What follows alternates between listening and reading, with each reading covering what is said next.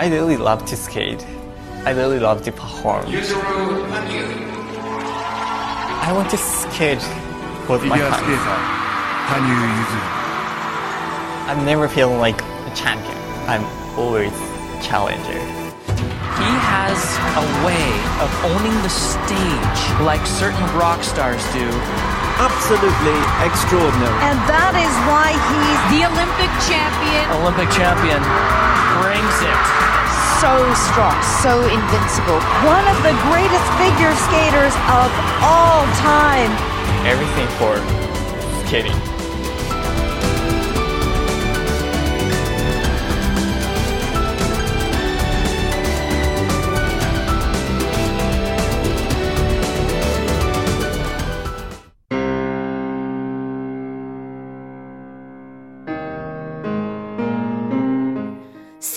Eleven，克服困难，二零一四至二零一五年赛季后半段。二零一五年八月的采访。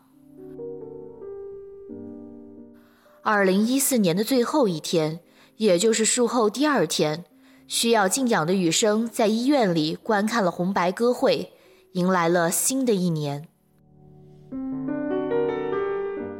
住院两周，静养一个月，但我没等到一个月，过了三周就上冰了。然后果然一直都在下意识地保护术后伤口，因为是下意识，所以我自己也没意识到。我的肌肉在减少，身体的一切动作都为了保护术后伤口，结果跳跃周数也不够。后外点冰跳时，右脚严重挫伤，本来右脚就很疼，那次落冰时也一直感到阵痛，结果脚踝肿得鼓鼓的，都穿不了鞋了。不是穿鞋太疼，而是根本穿不进去。于是我又不得不静养了两周。那种情况下根本没法训练，疼得都走不了路。由于脐尿管残余症手术和右脚踝挫伤，有将近七周时间，余生都没能参加训练。虽说如此，余生也没虚度这段光阴。手术后的一个月里，我思考了关于跳跃的问题，思考该如何修改跳跃动作，并在可以上冰训练的两周前左右反复观看录像，进行意向练习。我本身就觉得，要想早日恢复状态，做意向练习至关重要，也有很多人建议我这么做。之后真正上冰后，当我意识到意向和实际练习之间的差距时，脚已经扭伤了。做意向练习时，我在家里也做过跳跃练习和姿势的确认，但扭伤之后，连做这些都觉得疼得受不了。我能做的只有单靠意向练习来确认编舞，把音乐记熟，看很多遍录像，做一些上半身或手指的动作练习，和家人一起讨论哪里应该怎样做。世锦赛之前，实际能够练习的时间都不到四周。回到多伦多后，余生虽然也没能和布莱恩教练一同训练，但他会频繁地通过邮件和教练交流，或给教练看录像来说明情况，听取教练的建议。为了能将节目化熟练，他加大了完整合约的训练强度，比中国杯前、大奖赛总决赛前的训练强度还要大。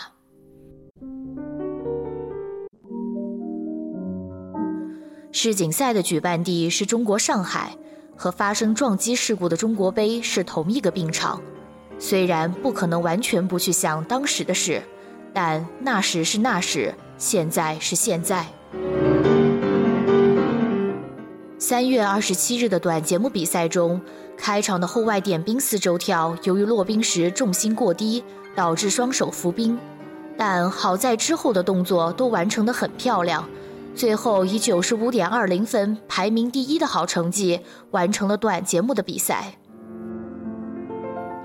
第二天的自由滑中，虽然一开始的后内结环四周跳变成了两周，后外点冰四周跳摔倒了，但直到最后，他为观众展现了充满激情和力量的表演。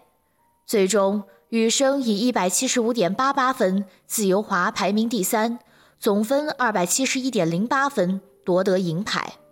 冠军则是同门的费尔南德兹。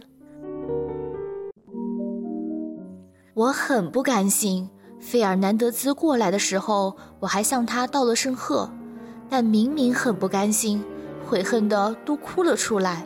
费尔南德兹看了也安慰我说：“没事，没事。”我也听说费尔南德兹这几个月拼了命的在训练，他能拿到冠军，我真的很高兴。以前我赢了比赛，他总是满面笑容的恭喜我。这次他拿了冠军，我真的很高兴，但同时也更悔恨。并不是我想找借口，但在世锦赛前一周，短节目和自由滑的训练中，我都没有出现失误。虽然那时没在节目后半段加入后外点冰四周跳，术后训练中，我在自由滑后半部分加上后外点冰四周跳，然后在训练中就扭伤了。所以扭伤恢复后，我就决定把后半部分的后外点冰四周跳去掉，因为之前都是加上它训练的，所以去掉之后一下子变得简单多了，心态上也轻松了起来。接下来三天的训练里，短节目和自由滑都没有出现失误。我一边想着这下该没问题了吧，一边又担心，高兴得太早。巅峰状态来得早了些。如果因为扭伤用来恢复的那两周也拿来训练的话，我本想着大概会是第一周状态变好，第二周下降，下降到低谷之后，在世锦赛之前状态开始逐渐回升。世锦赛之前逐渐回升的话，到了会场上就能啪的一下子利索的跳出来，这样刚好和正式比赛的节奏对接上。世锦赛两周前状态就回升的话，到了世锦赛就处于状态下降的阶段了。世锦赛结束后，脐尿管残余症术后伤口部位发炎了，余生再一次回到了和疼痛相伴的日子。手术时使用的缝合线是可溶解的，但虽说可溶解。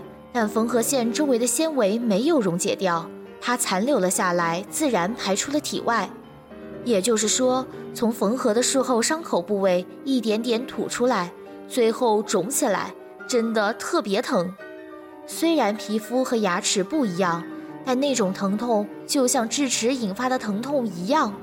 那些纤维在肚子上一直针扎般刺痛着我，翻个身就会疼醒，所以也不能翻身。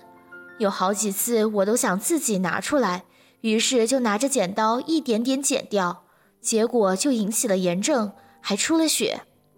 明明已经缝合的很好了，可能是因为还没有完全长好，我就去滑冰了吧。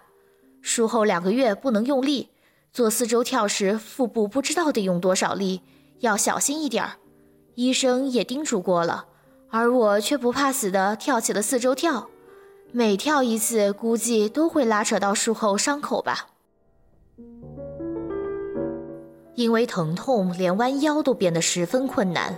在这种情况下，余生还是参加了在东京举办的世界花样滑冰团体锦标赛。四月十六日的短节目中，勾手三周跳加后外点冰三周跳摔倒，最终得分九十六点二七分。第二天的自由滑中，虽然后外点冰四周跳跳成了三周跳，但所有的跳跃动作完成的都很漂亮。整个赛季中，羽生一直都是按照三周半跳加后外点冰三周跳来跳的，但这次因为把后外点冰四周跳改成了三周跳，所以为了符合规则，羽生急中生智。把三周半跳加后外点冰三周跳改成了三周半跳加后外点冰两周跳。这场不动声色的在表演中改变跳跃构成的感情饱满的表演，最终获得了一百九十二点三一分的高分。隔天的四月十九日，也就是这个赛季收官的表演滑上，羽生选择了巴黎散步道。并穿着令人怀念的浅蓝色衬衫出现在了冰上。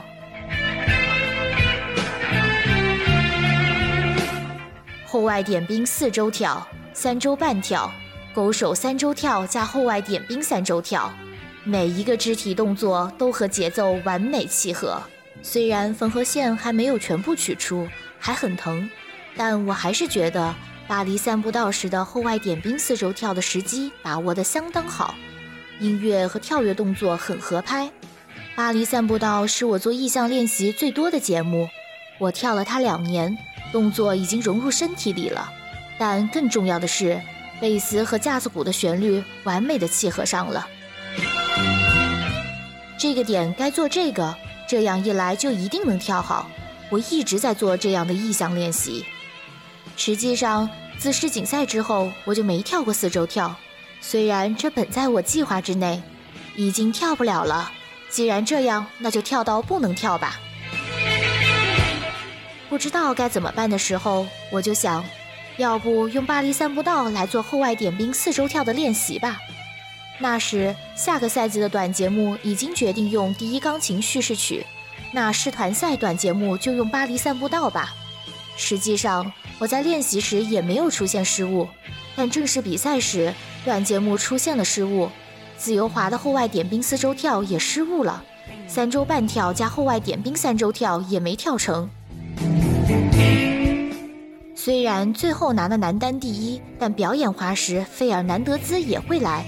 我想着，就这样以世锦赛第二收场，真的甘心吗？不，得让你们瞧瞧我的厉害。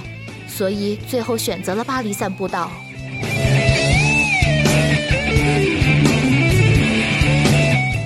这个赛季虽然没有回多伦多接受布莱恩教练的直接指导，但余生在这段漫长的日子里尝试了，也思考了很多。